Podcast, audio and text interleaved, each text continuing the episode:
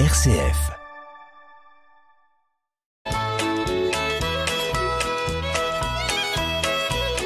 Bonjour à tous, bienvenue dans notre émission Le patrimoine en question. Bonjour Marie-Laure. Bonjour Hubert. Deuxième épisode de notre série, euh, Marie-Laure. Hein, notre série c'est euh, la différence qu'il y a entre une assurance d'essai traitée au premier épisode et une assurance vie que nous allons traiter dans ce deuxième épisode, dans le troisième et le quatrième dans chacune des semaines qui arrivent et que vous pouvez retrouver en podcast. Hein, J'insiste bien là-dessus euh, sur un, petit applicatif de podcast que vous pouvez avoir sur votre téléphone ou en allant sur euh, le site rcf.fr. Alors la semaine dernière, Marie-Laure, on a essayé d'expliquer ce qu'était l'assurance d'essai. Très schématiquement, euh, à un moment donné de ma vie, je voudrais qu'un certain capital soit transmis à un bénéficiaire que, que j'aime bien aujourd'hui et dont je sais qu'il en aura besoin, ou par obligation vis-à-vis d'un banquier auprès duquel je fais un emprunt et qui veut se garantir du remboursement de l'emprunt si jamais je viens à décéder ou à devenir invalide. Tout à fait. Schématiquement, c'est ça que nous avons vu. Or, on a vu qu'il y avait un deuxième type de contrat qui est l'assurance vie.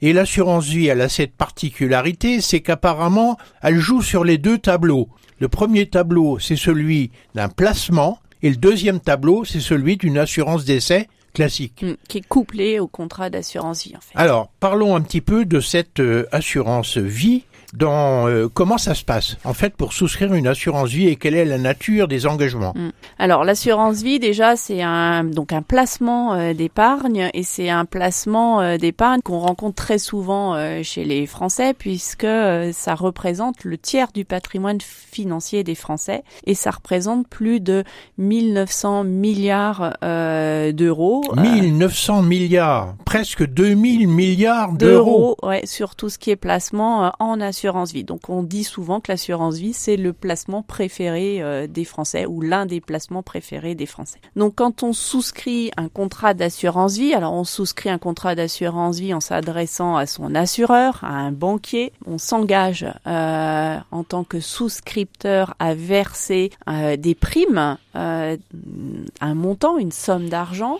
Ce montant de somme d'argent, ça peut être ce qu'on appelle soit une prime unique, c'est-à-dire que j'ai une somme d'argent importante euh, que je viens, de recevoir, de 10 000 euros, eh bien, je peux verser, ouvrir un contrat d'assurance vie et verser cette prime unique de 10 000 euros sur le contrat d'assurance vie. Et pas de prime ensuite ou pas de cotisation, c'est une possibilité. C'est une possibilité, c'est ce qu'on appelle un contrat d'assurance vie à prime unique. D'accord. Ou alors, je peux me dire, euh, bah tous les mois, euh, je verse 50 euros sur mon contrat d'assurance vie que j'ouvre. Donc là, c'est des versements périodiques et je peux euh, épargner de cette façon une partie de, mes salaires euh, tous les mois sur un contrat d'assurance vie. Ça va constituer un capital et puis dans mon contrat d'assurance vie, eh bien au terme qui va être fixé dans le contrat que je souscris avec l'assureur, eh bien au terme, si je suis en vie, eh bien je vais pouvoir reprendre mon capital. Par contre, c'est souvent couplé, à ce qu'on disait en introduction, à de l'assurance d'essai, puisque si jamais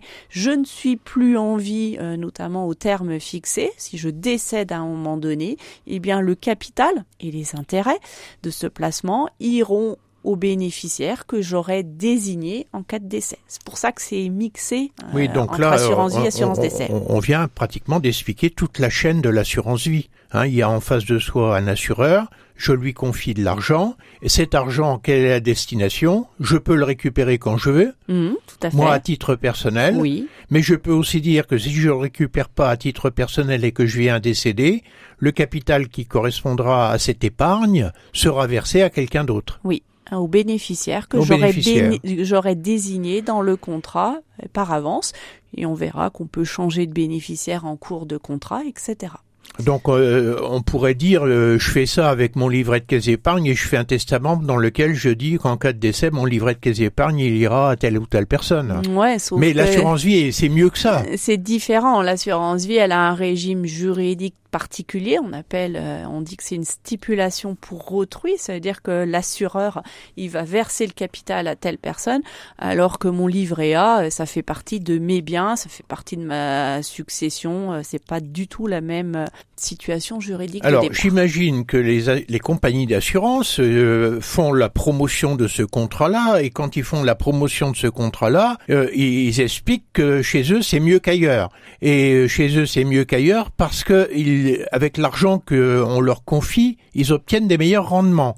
Alors, est-ce qu'il y a des différences de contrats euh, sur ce plan-là Bien sûr, il y en a euh, une multitude. On va pas euh, tout, tout, tout regarder les multitudes, mais on va au moins vous expliquer que le contrat d'assurance vie, ça peut être soit déjà ce qu'on appelle un mono-support, c'est-à-dire c'est un fonds en euros et c'est un montant de taux d'intérêt relativement en fait, sécurisé. C'est le rendement de l'argent, quoi. Tout à fait. Pur et simple. Donc là, c'est du mono-support. Ou du monétaire. Du monétaire. Euh, et puis on a également euh, des contrats d'assurance vie qu'on appelle multi-support. Donc là, c'est euh, couplé avec bah, la bourse, avec des actions. Et donc là, c'est en lien avec l'évolution des marchés financiers. Donc le rendement, il peut être beaucoup plus aléatoire, en tout cas sur une courte période, puisque en général, quand on va sur les marchés financiers, sur le marché des actions, sur une très longue période, on va peu, on peut avoir des gains significatifs. Mais c'est pas du tout Mais la donc même ça veut dire qu'au moment où je souscris ce contrat d'assurance vie, je donne pouvoir à la compagnie d'assurance de faire un peu ce qu'elle veut de mon argent. Pas forcément. Ah. Si je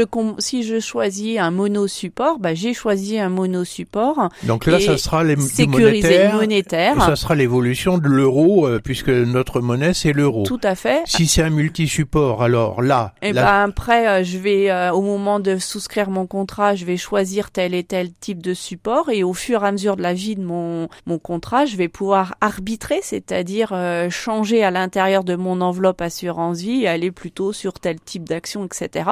Ou alors je peux confier la gestion de, de, l'arbitrage euh, à l'assureur, au banquier euh, qui va arbitrer, entre guillemets, à l'intérieur de mon enveloppe assurance vie. Alors, c'est vrai que l'argent, avec le monétaire, avec les actions, avec les obligations, avec les, les produits euh, immobiliers. Oui. Hein, euh, tout ça fait que les rendements sont pas les mêmes. Non, pas du tout. Alors moi j'entends dans ce que vous venez d'expliquer que quand je souscris j'ai plutôt intérêt à prendre un multi-support parce qu'il y a un mot qui m'a euh, effleuré l'oreille, c'est arbitrage.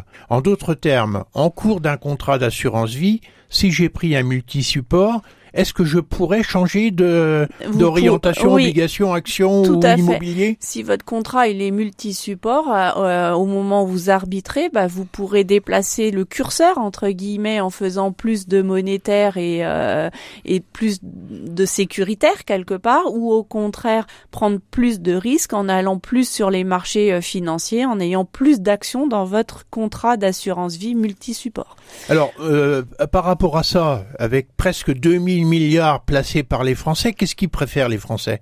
Ils vont plutôt sur du monosupport, euh, euh, donc des contrats en euros, ou des multi-supports Alors en 2022, statistiquement, euh, 70% des contrats d'assurance vie étaient en euros euh, et on n'avait que simplement 30%, même si ça a été euh, l'année où c'est le plus élevé, euh, de contrats d'assurance vie multi-support et placement sur des, des, actions. Donc, Donc on s'aperçoit quand même que dans l'histoire de l'assurance vie, d'abord c'était du monétaire. Oui et que euh, depuis ces dernières années, les Français ont vu que le monétaire était moins intéressant en termes de rentabilité que euh, le multi-support qui va aller chercher des produits à la bourse sur les marchés financiers et avec euh, toutes sortes de supports euh, aujourd'hui diversifiés. Oui, ça a été très vrai, je pense, dans les années passées où effectivement les taux d'intérêt étaient très bas. Euh, donc les contrats d'assurance vie fonds en euros avaient des rémunérations relativement faibles, voire très faibles. Mhm. C'est pour ça que les épargnants ont été essayés de Ils ont dit ça suffit d'avoir que du 1% chaque année. Tout à fait, tout à fait. Donc là, peut-être que ça va rebouger un petit peu dans un autre sens puisque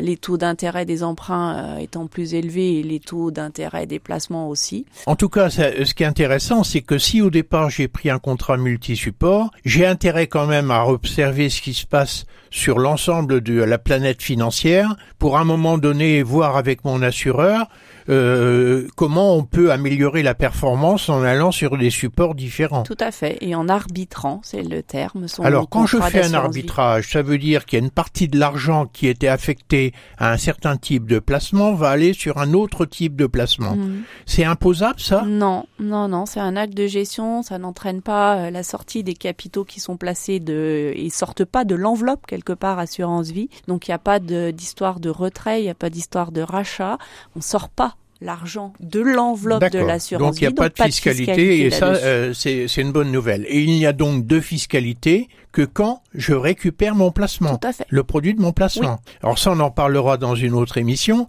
mais je voudrais pour terminer celle-ci qu'on évoque le deuxième volet qui est celui du décès.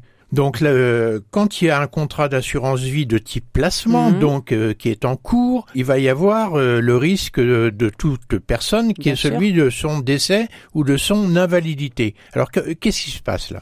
Alors, en cas de décès donc euh, de notre assuré, épargnant, on va dire notre et souvent c'est l'assuré en tant que tel. Hein. Souvent, il y a une le souscripteur et l'assuré sont les deux mêmes personnes. Dans ce cas-là, le capital qui est sur le contrat d'assurance vie et les intérêts ou la valeur des, des actions vont aller au bénéficiaire que l'assuré aura préalablement désigné dans son contrat.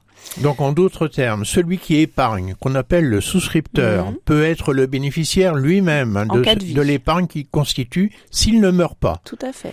Quand euh, on envisage le cas de son décès, il faut que le contrat euh, désigne quelqu'un qui récupérera ce capital qui est appelé le bénéficiaire. Qu'on appelle le bénéficiaire. Donc ça peut être une personne euh, nominative déterminée, monsieur X, monsieur Y. Ça peut être une personne simplement déterminable, mon conjoint. Euh, on peut et on conseille toujours euh, d'avoir euh, des bénéficiaires subséquents, c'est-à-dire mon conjoint à défaut mes enfants ou Madame X à défaut Monsieur Y, parce que oui, parce que le bénéficiaire peut être décédé au moment où arrive votre propre décès. Tout à fait. Et puis le premier bénéficiaire peut aussi renoncer à percevoir le capital et dans ce cas-là, le capital ira au second bénéficiaire qu'on aura désigné. Et donc là, on aborde déjà la troisième émission, c'est celle de la fiscalité. Et c'est une émission entière qui va être consacrée à la question de la fiscalité de l'assurance décès et de l'assurance vie. À très bientôt sur RCF. Ça sera la semaine prochaine.